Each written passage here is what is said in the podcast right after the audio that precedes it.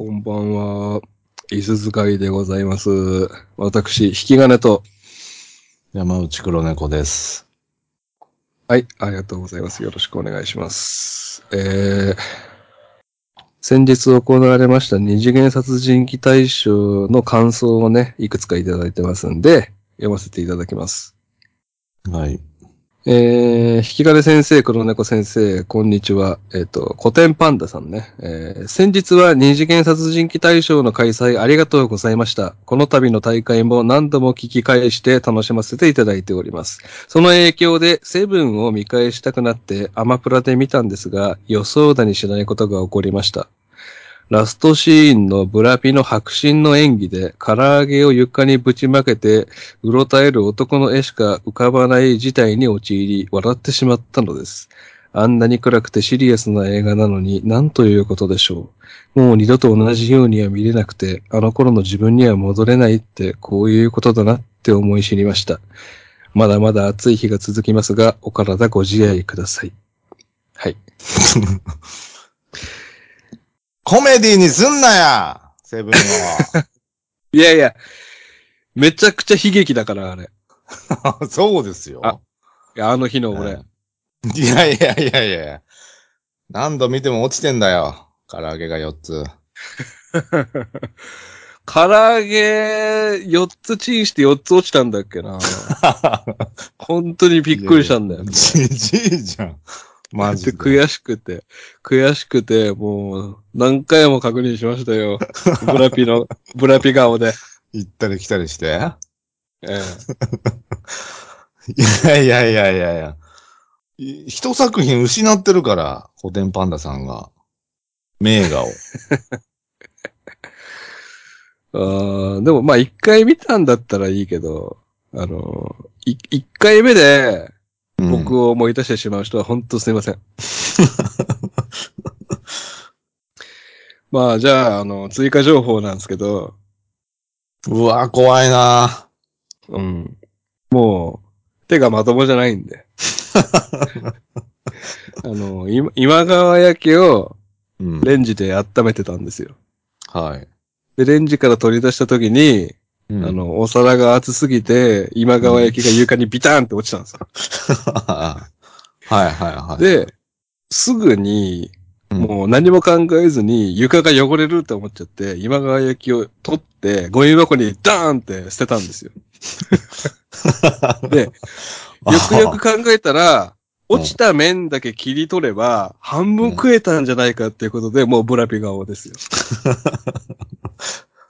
時間、時間差の、うん。時間差のブラピ、今度。1個失ったことプラス、0.5個救えたのに救わなかったっていう自分に対しての、うん。もうダブルブラピミス。トも入ってきてんな、じゃあ。うんそうなんですか？入ってねえよ。よく考えたら、救えたじゃんっていうところが。うん。数学的にかん、数学的に考えると、今川焼きを1個失っただけなのに、なんか最初に1個失って、それ捨てて、あ、0.5個救えたんだ。でもそれも失ったんだっていうことで、俺は今川焼きを1個失っただけなのに、1.5個失ったっていう、その悔しさ。ああ、で、もうロングブラピですよ。糖質感が。ロング、使わないで、ブラピを。そんなことで。悔しいね。いや、わかる。俺もか、唐揚げぶん投げてると思うな。そん同じシチュエーションだったらもう。クソがーっつって。2年後に唐揚げ落としますよ。怖いなすぐそこに来てるから。ぁ。ネット作ったわ、セーフティーネット。どうせ落ち、落とすんだから。床全部レジャーシートあらかじめ引いとけば大丈夫。うん。落としたことないですか？作ったもの。いやいや、何回かありますよね。その時やってみてください。ええいやいやいや、やらないです。ええ次、お願いします。はい。えー、引き金先生、黒猫先生、こんにちは。だしまるくんです。第2回映画殺人鬼大賞を拝聴しました。私の浅はかな考えで、ランボーを殺人鬼としてしまい、引き金先生と黒猫先生の関係にひびが入ってしまったことについて、ここに謝罪させていただきます。ランボーが殺人鬼かどうかの判断については、指揮者の方やポッドキャスト倫理機構の判断に委ねるとして、引き金先生が言っていた、殺される側にも家族がいるという話を聞いて思い出したことがあります。それは、機動戦士ガンダムの第15話、クククルスドアンの島です。この回は本編とはあまり関係のない単発回でファンの間では神回とも捨て回とも言われるものです。詳細は省きますが、地球連邦空軍と敵対するジオン軍であっても、一人一人の兵士には家族がいて何かを守るために戦っていることに気づかされる回です。もしかするとガンダムに乗るアムロが苦悩していたのと同じようにランボーもアフガンで苦悩していたのかもしれませんね。ところで私がディズニーシーで一番好きなアトラクションはシンドバッド・ストリーブック・ボヤッジです。その歌の一節にこうあります。つい、ついに見つけた宝物、宝石や、俺全然メロディーがわかんないけど、宝石や黄金じゃなく旅の中で巡り合った素晴らしい僕の友達。無事に帰ったら君の周り見てごらん。友達こそ宝。信じて。コンパスオブユアハート。この歌を聴いて、引き金先生と黒猫先生の関係が修復することを切に願いながら締めさせていただきます。だしまるくんでした。いやー、だしまるくんのせいで、本当に大喧嘩になりましたから、別に喧嘩になってねえだろ。ランボー。ランボーを殺人鬼と解釈するんだっていうね。いやだから殺人鬼でしょ。そういや殺人鬼じゃねえだろうよ。もういいや頭を救いに行ってんだからよ。もういいよ。考えても。もうガチで機嫌悪くなるんだから、乱暴のことになって。いやいやいやいやいや。いいわ。テロリストだからね、ランボー殺してんのは。ランボーが殺してんのは。だからといって、人を殺しちゃいけないんですよ。それはもう、いくつものドラマ映画で言ってきてますよね。解いてきてますよね。もう、だからといって人間を殺しちゃいけないよっていうのは。でも殺さざるを得ないんだよね。あんな簡単に何百人単位で大殺人鬼ですよ。いや、殺人鬼じゃないでしょうよ。あなただけですよ、ランボーが殺人鬼って言ってんの。いや、田島丸くんも言ってんじゃん。だから 二人だけですよ。ランボー殺人鬼呼ばわりしてんの。いや、でも、本当にランボーが人気映画だったら、うんうん本当あのし、あの、下りムカつくとか、いや、ランボー殺人鬼じゃねえし、みたいなコメントあるはずですけど、なかったですよ、そういうのは。ランボー6ぐらいまで出てるから。それ人気作品じゃなかったらそんなことは起こり得ないんでね？うーん。まあでもまあまあ、だから、その苦悩しながらランボーもね、殺めていたと思いますよ。うん。うん。ククルスドワンの島？これなんか聞いたことあるな。ククルス聞いたことあるな。えー、詳細省きますが、地球連邦空軍と敵対するジオン軍であっても、一人一人の兵士には家族がいて、何かを守るために戦っていることに気づかされる回。なるほどね。どうでもいい回なんだけど、神回っていうのあるよな。あるある。あの、モンスター、俺1話から見たんですけど、1年ぐらい前に。全部。ええ。もうそれぞれがもう立ってるんですけど、正直この回見逃しても成立するんですよ、ストーリー的には。うん。単発なんだけど、ちょくちょく、その、神回みたいなのがあって、はまだ見てない方はね、ぜひアニメでモンスター見見てほしいんですけど、その第20話に、い。うん。フライハムへの道か、フライハムへの旅っていう回があるんですけど、この回マジどうでもいいんだけど、天馬が、うん。あの、老夫婦と出会って、うん。ガソリンが切れちゃってヒッチハイクするんだけど、で、天馬が、じゃあさ、この先で僕行きますけど、もしガソリンスタンドあったら、あの、ガソリン持って戻ってきますよって言って、老夫婦は、じゃあ分かった、君を信じるよって言って道に止まるんですよ。うん。で、あの人遅いわねってなるんですけど、夜になって諦めようとした時に、天馬が、と、あの、うんガソリン持って戻ってくるっていうだけの回なんですけど、めちゃくちゃ泣けるんですよ、この。どういうこと？お、おえつ出すぐらい俺泣いちゃって。第20話。な、ななんで？ガソリン取ってきただけでしょ、だって、天馬が。これはね、本当にね、あの、見てほしいの。1話から20話まで見てほしいの。もう多くは語らないです。20話まで見てください。この回で泣けなかったらもう無理だわ。ああ、そんなドラマがあるんだ。マジどうでもいい回ですよ。その回、見なくてもいいぐらいの回。へえ。その老夫婦二度と出てこないし。ああ。なんか、俺そ、施し受けてたってこと？その老夫婦に、天馬は。テーマは、だから逃亡犯じゃないですか。ああ、はあ、はあ、はあ。で、その、ヒッチハイクで乗せてくれたその老夫婦に対して、恩義があって、ガソリン持って戻ってくるんだけど、うん。まあ、その老夫婦も、その逃亡犯としての天馬に気づいているのか気づいてないのかみたいなところですよね。うわ。うん。なるほど。本当に、ここだと思うんだよ、俺。あの、人の力のあるさ、うん、力のある作品って、マジどうでもいい回に神回が隠れてるから。うん。モンスターの20話と、うん。機動戦士ガンダムの15話。あ、これいいおね。願いします。ね、これいいね。どうでもいい回の神回みんなから募集したいね。うん。あの、ハンターハンターのキメラアント編で、あの、タコのイカルゴっていうやつと、ええ。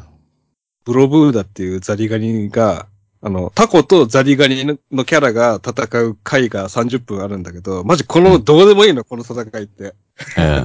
あの、17番目ぐらいのキャラと18番目ぐらいのキャラの対決を30分やるんだけど、ゴンもキルアも、あの、キメラアントも出てこない、ええ。王も出てこない、もう、うん。クソどうでもいいザコキャラ同士の戦いの30分、この回がめちゃくちゃ面白いのよ。分かってやってると思うんだけど、絶対。いやそ、それは見なくていいわ、本当に。でもね、タコだもん、だって。面白かったな天才なんだよね、だから。ああ、先生。富樫先生。富樫先生、多分ね、そこが天才なんだろうな。捨て替えなのに神回募集します。はい。ディズニーシーは、えっ、と、次彼女がもしできたら、い行ってみたいと思います。シンドバッド、こんなんあったかな？C 行ったんすか？いや、両方行ったことありますよ。もう、数十年前ですけどね。前の前の彼女？いやいや、あの、友人と。友人と。ねじゃあ、ダシマルくんはディズニーシー行ったってことは、彼女がいたってこと？いやー、でも、言い切れないでしょ。男同士の可能性もあるし、一人の可能性もあるし。一人ディズニー、もうもう珍しいことではないので、ねうん。ランボー殺人鬼っていうようなやつに彼女がいると思えないんだよね。そうですよ。そんな、でしょ？そう解釈するやつ、初めて会ったんでね。うん。本当にびっくりしたな。なんか焦ってさ、僕人間の心ありますみたいな感じで、自分でなんかフォローしてる感じあるもんね、このガンダムの。ね、え人の気持ち僕わかりますみたいな。えうん。なんか、多くない？この自己フォローが。ランボーすいませんでしたに対して、ガンダムのこの回、あの、本当気持ちわかるんですよ、人の気持ち。で、その後ディズニーシーの話して、フォローが多くない？焦りを感じるんだけど。フォロー私は方だな。もうちょっと落ち着いてほしいね。うん。うん。えー、引き金先生、黒猫先生、ミスター・ニルでございます。第2回映画殺人鬼大賞、拝聴いたしました。うさぎ164の選んだ黒い家ですが、うさぎ164さんを呼び捨てにしてる。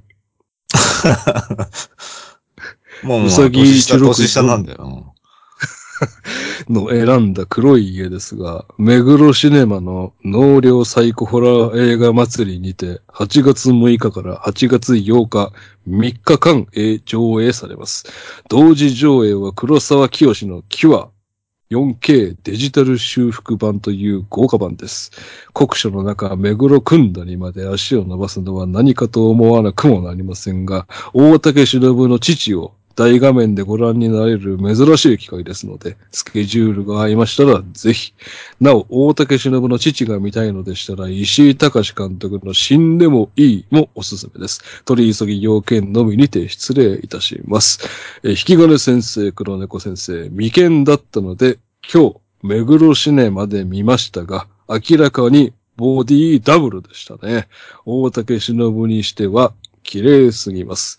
死んでもいいは当人でしたが、もっと貧弱な体型でした。ボディダブルっていう専門用語。ボディダブルね。体が、体役の人が入れ替わってるの人と、そう、大竹。あああ、じゃあ、大竹しのぶの父見れないってこと？黒い家見ても。あー。なんでボディダブルかい？大竹。いやいやいやいや、知らないでしょうよ。ボディダブル。明らかにニルが見て、ニル G が見て、うん。大竹しのぶじゃないって思ったんだ。大竹しのぶにしては綺麗すぎ、すぎるって失礼だろうよ。いやいや、体のケアしてると思いますよ、メンテナンス。そうですよ。あボディダブニルは、うん石井隆監督の死んでもいいで見たから違うってわかるんル。あだ、ね。正解を知ってるのか。うん死んでもいいで。もうか、形から色から違ったんじゃない？へえ。父ソムリエじゃないけど、この女優の父が見たかったら、あの、この監督のこれ、みたいな、うん。そういうコーナーできません？ミスターニルの。まあ、ニルの DVD 棚は、基本女優の乳首が見れるやつしかないですから、ああ、もう棚に置かないからね。乳首が出てないと。もうそれしかないから、えー、本当の大竹を見るなら死んでもいいだという貴重なご意見ありがとうございます。はい、どうぞ。えー、ナッツさんですかね。えー、引き金先生、黒猫先生、こんばんは。二次元殺人鬼映画殺人鬼大賞を選んでくれてありがとうございます。大賞すごく嬉しいです。死刑に至る病はまだ見てないので時間ある時に見てみます。どちらも同じ監督、白石和也うん。さんの作品ですね。これからも応援してます。仕事中聞いてると楽しくて仕事が進みます。はい、ありがとうございます。そうなんですよ。僕ら、その無知で、ここ触れてなかったんですけど、今回優勝した死刑に至る病と、古老の地はどっちも白石和也監督だったらしいですね。うーわうん。もう、白石の手の上で踊らされてたんですよ。寝 耳に水ですわ。そうだったんだ。えーでも全然テイストが違いますよね。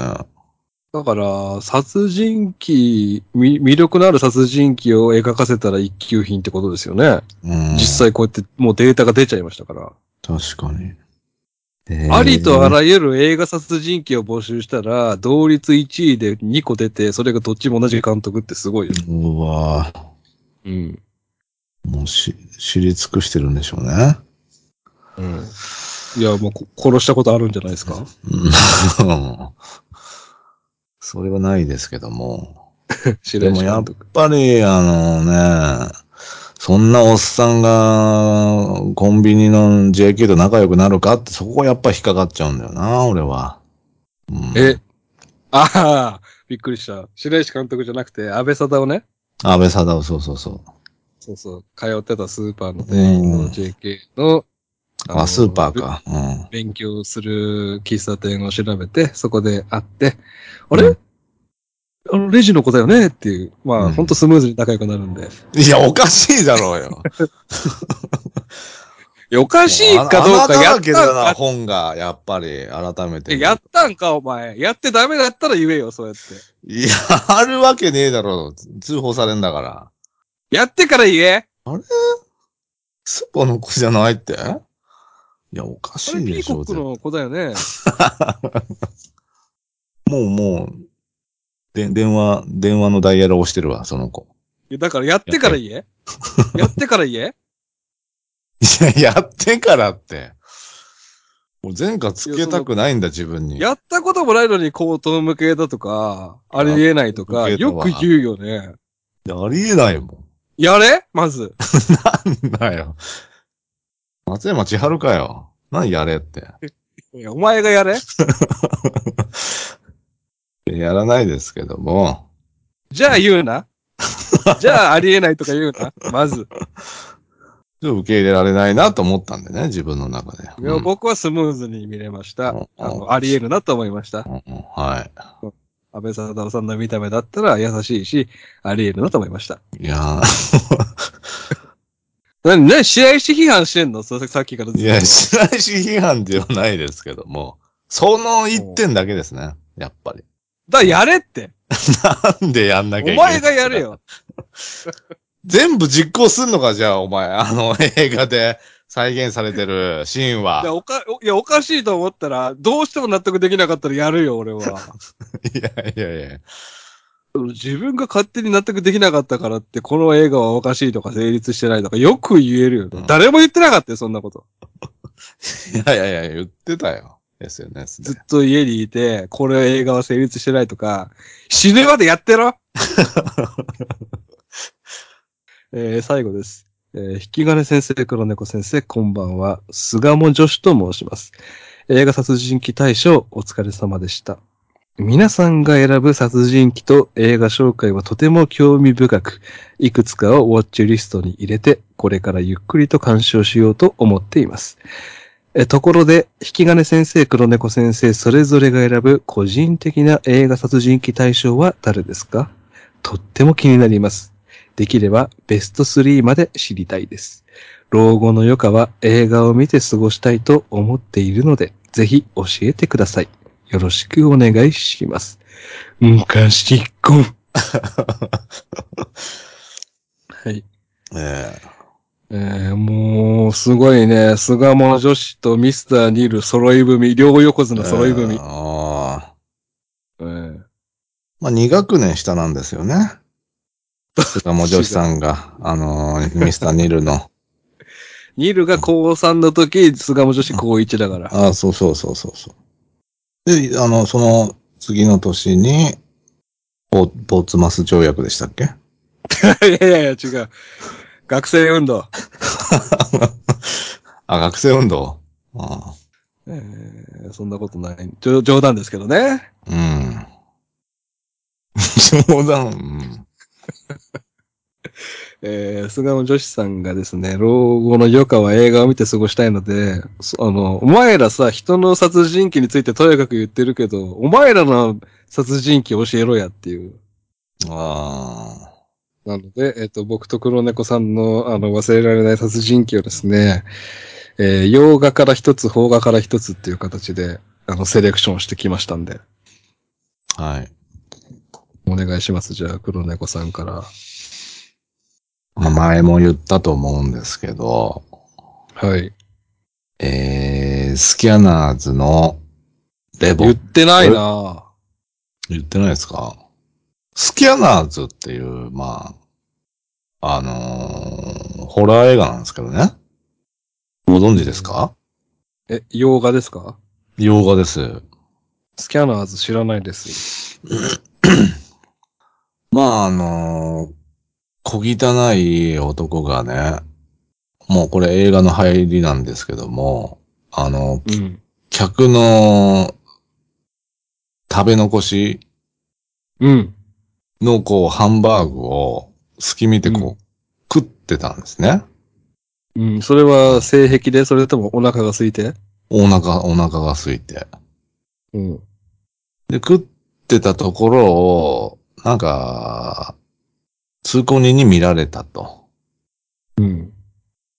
あ、あいつに見られたってお、えー、思った瞬間、その見てた、えー、うまあ、あの、き貴婦人みたいなね、人だったんですけど、その人が、あの、ももがき出して、口から泡吹いて、ぶっ倒れると。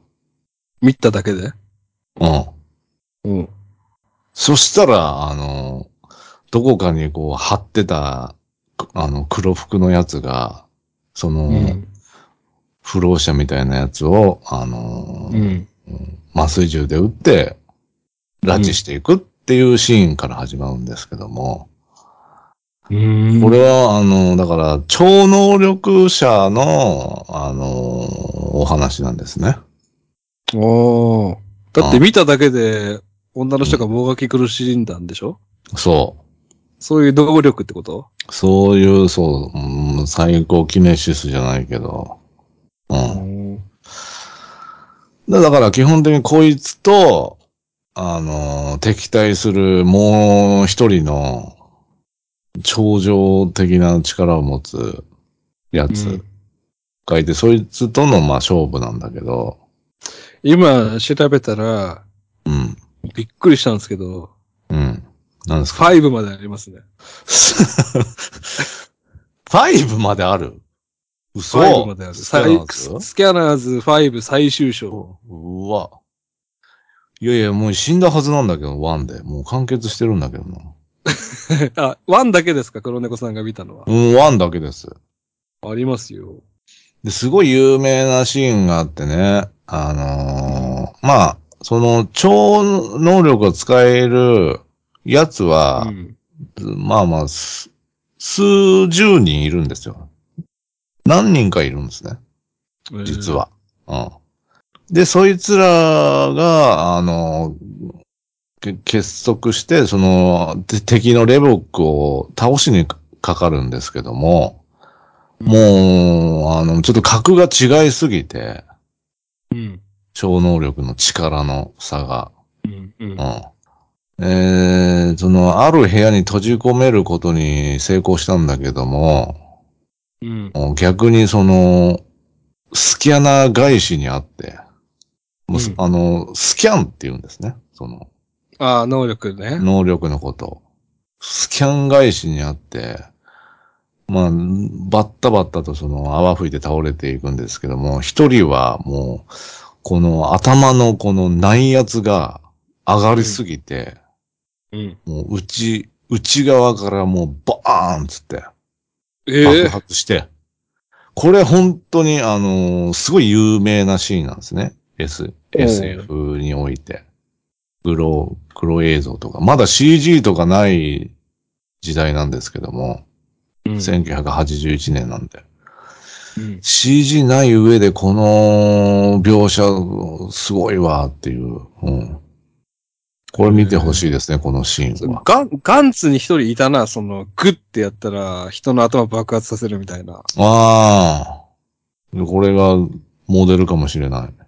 かもしれない、レボ。その能力使いすぎると、そいつは、あの、血の涙を流してましたけど。ああ。あんま使えないんすですごい汗かくんですよ。その能力使うと。あそうそうそうそう。うん。あ、じゃあもうマジかも。能で、力映画か。いやいやいやいや。で、まあまあ、実はこのレボックとその最初のやつは、あの、兄弟でとかね、あの、分かってくるんですけどね。東北北斗の剣パターン。うん。いや、壮大な兄弟喧嘩やん、みたいなね、結局。うんで、最後のその、年力の対決？年力のこのがっぷり四つの対決、すごいですよ。顔面にこう力入れてる、顔面にもうものすごい力入れてるおっさん二人の、その、ずっと映し出されてんの、それが。ずーっと長尺で。ダブル、ダブル北王子金也みたいな？ダブル北王子金也が睨み合って、もう顔真っ赤にして。それが15分ぐらい続きますから。15分 いやいや、地獄じゃないかよ。すごいですよ、その、年力対決。これ見てほしいですね。ええあーみんなが聞きたかったの、年力じゃないんですよね。いやいや、脳、脳を爆発させてるんだよ。殺人鬼なんだよな。殺人鬼だろ、こいつ。脳、まあまあまあ脳圧上げてんだから。日常に潜む殺人鬼みたいなのが聞きたかった方、すいませんでした。いやいやいや日常に潜んでるんですよ、レボックは。うん。うん。邦画。邦画。僕、邦画見ないんでね。うん。そんな中で唯一挙げるとしたら、まあ、あのー告白の、うん。まあ、結局松田子って殺したのか殺してないのか分かってないんですけども。見たけど、おあんま覚えてないな。だから、殺されちゃいますよね、まず。あの、うん。子供が、松田子の。うん。まあ、恋の、恋、恋に、まあ、事故なのか分かりませんけども、うん。落とすのか、プールに。クラスメートに恋に殺されちゃうんじゃなかった？そうそうそう。うんそうそうそうそう。で、その、の復讐、復復讐する学校の先生ですよね。うん。そうそう。最最初ね、牛乳飲ますシーンからああ。始まってね。全員飲んだこと確認してから、あ、もうど毒入ってますけどね、みたいなはいはい。こと言ったらもう、みんな吹き出したりね。うんそういうシーンから入って。その弱みを、だ大人ならではの、うん。うん、復讐の仕方というか、所詮お前がやったことなんて子供のざれ言で、うん。うん、お遊戯で、人殺すってこういうことよ、みたいな、マスターがこうはね。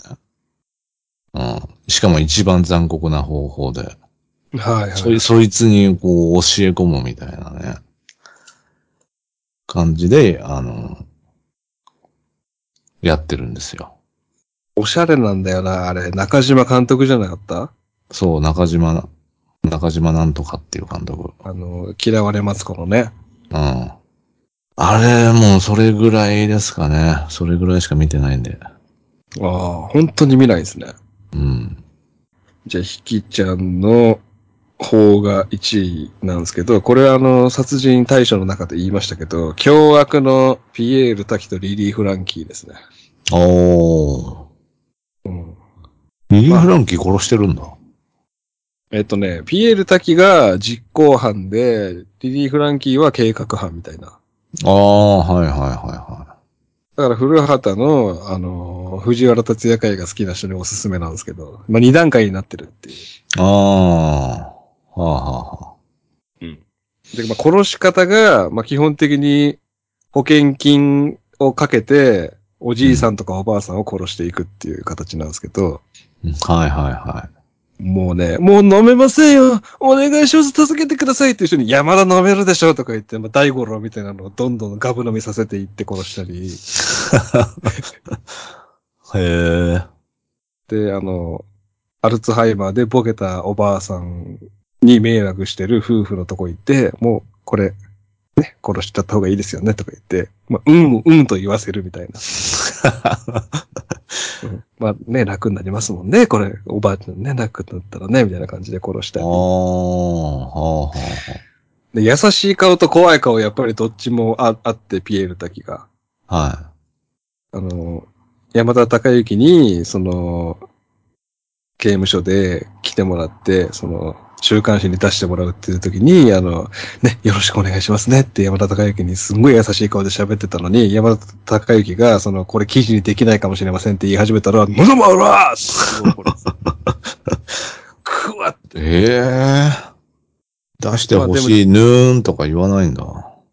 なん、なんでしたっけ、それ。あココリコミラクルタイプ。あの人形ね。ええ。で、リリー・フランキーも、すごい怖い役なんですけど、あの、なんかね、ピエールの娘か自分の孫だか忘れたけど、その、小学生になる女の子に、あの、悪い金で買ったランドセル買ってあげるときすんごい優しい顔するの。よかったね、つって、おめでとうね、つって。あうん。でも本当にすんごい悪いことしてるっていうね。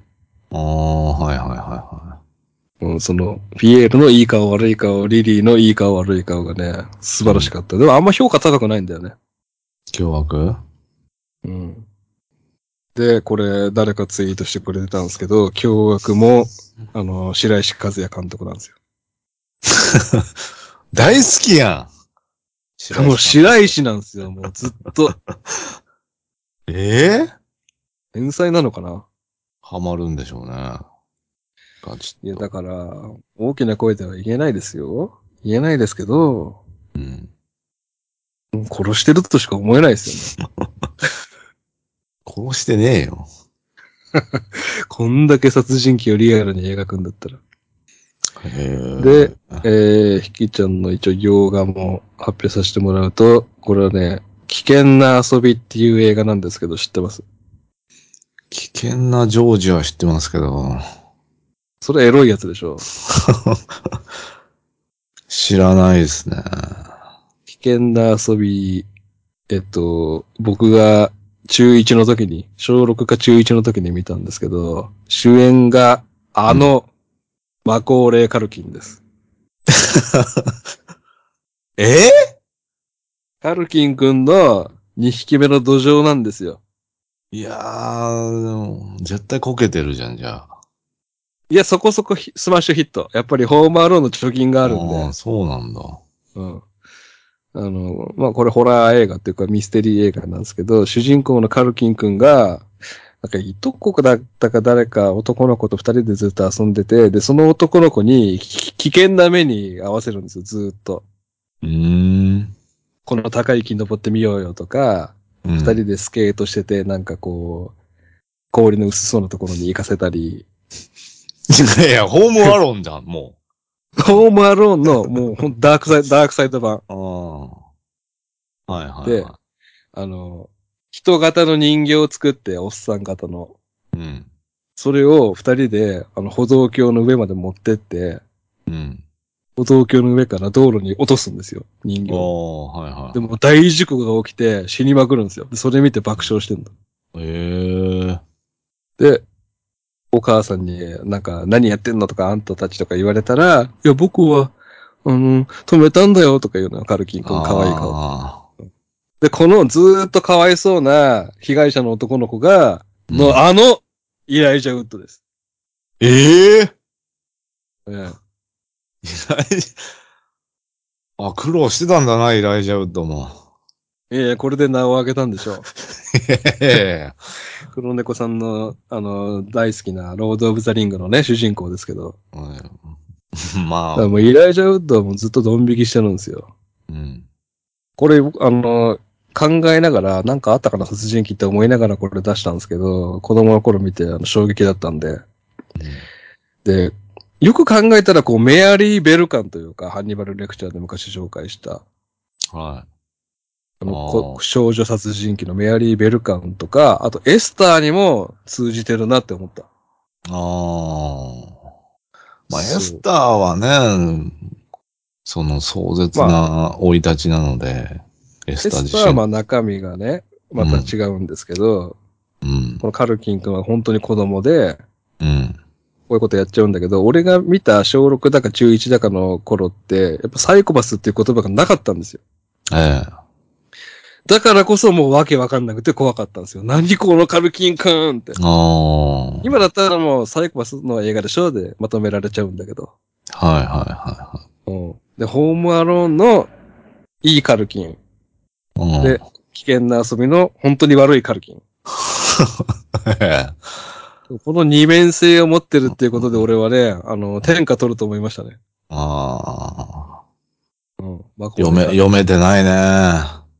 うーん。まだわかりませんから。いやいやいやいやいや、もう無理でしょ。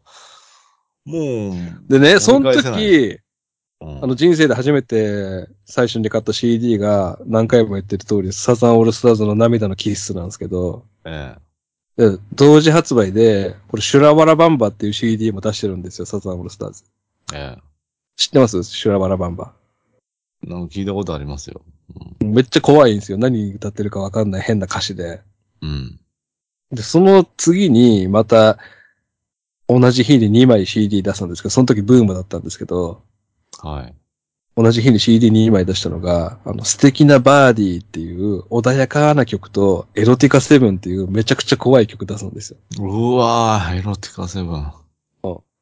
涙のキッスっていう穏やかな曲と、シュラワラバンバっていう怖い曲。でもこれはサブだったんですよ。でもその次に出したシングルは、エロティカセブンがメインで怖い曲で、で、素敵なバーディーっていう穏やかな曲も同時発売で出すっていう、何この人って思ったんですよ。桑田佳祐に対して俺は。何、何作ってんの？すごい優しい曲と怖い曲同じ日に出してって。いや、いいじゃねえかよ。いいんだけど、うん。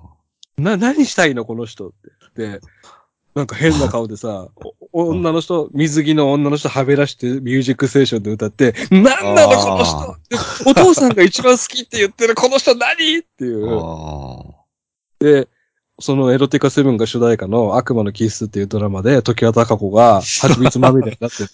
あ。あそうローションまみれに。だ。だから俺が、めっちゃくちゃになったのよ。この小6の時に。うん、マコーレカルキンのうん、あの、ホームアローンと危険な遊び見て、何何何ってなって、エロティカセブンと素敵なバーディー聞いて、何この桑田佳祐何何何ってなって、寺脇康文の表の顔と裏の顔見て、何何何ってなって、もう、性癖ぐっちゃぐちゃにされたんですよ、この3人に。あうんだから俺が今おかしい、おかしいのは、マコーレカルキンと桑田佳祐と寺脇康文のせいなんです。あ。あんな、爽やかな、王様のブランチやってたのに？いやいやいやいやいや、もう、う時は高子のおっぱい揉みまくってたから。ん、うわ。うんいやいや、そんな人いるよね。日曜の昼の から使えないでしょうよ。やめてくだだかさい。らもう今、いだから一切テレビ出れてないじゃないですか。出てるわ。あ相棒帰ってきたわ。あ、そうだ。うん。よく抜擢したなと思いますよ。王様のブランチいやいやいで。や。王様のブランチのあの席に。ああ。いや、総合 MC なんだよ。おいや、一番見てたけどな、俺。激動の一年なんです、これが俺の。小6。うん。だから皆さんもしね、あの、いいマコーレカルキンしか知らない方は、ぜひね、危険な遊び見てください。イライジャウッドがとんでもないことになってますんで。わあ。下積みあったんだな、イライジャウッドも。これで売れたんだって、その。一生カルキンに頭上がんねえから、イライジャウッド。いやいやいや。いや、全然、両ほっぺた押さえながら、わーみたいな。そういう、本当に、うん。いい子のイメージなんでね。ああ、じゃあぜひ黒猫さんにき危険な遊び見てほしいね。まあ、イメージ払拭のためにやったんでしょうね、多分ね。あまりに、ホームアローンのね、イメージが強いから。すぐだった印象あるな、俺。ホームアローンから危険な遊びまで、すぐだった印す象。ぐなんだ。で、その後、リッチー・リッチーっていうめちゃくちゃ金持ちの男の子の映画やって、めちゃくちゃこけてましたけ なんか聞いたことある、リッチーリッチど。うん。ー。まあ、あれはめちゃくちゃ笑えるんですけどね。うん。うん。お坊ちゃまくんみたいな映画です。菅門女子さんはね、あの、老後に時間がもしあり余ってましたら、えースキャナーズ5までありますんで。いやいや、ワン、ワンだけでいいです。スキャナーズは。見てないんですか？ワンだけ ?2 見てくださいよ。2見てみてくだツーさい。なんて見てられないでしょ、あんなの。ええさっき言ったよね。ランボー6まであって、人気があるから6まであるって。あおもろいから5まで作られたあ。んでしょああ、スキャナーズそうなんですけど。感想メール、えーまだまだ募集しておりますんで、えー、椅子使いよろしくお願いします。ありがとうございました。はいありがとうございました。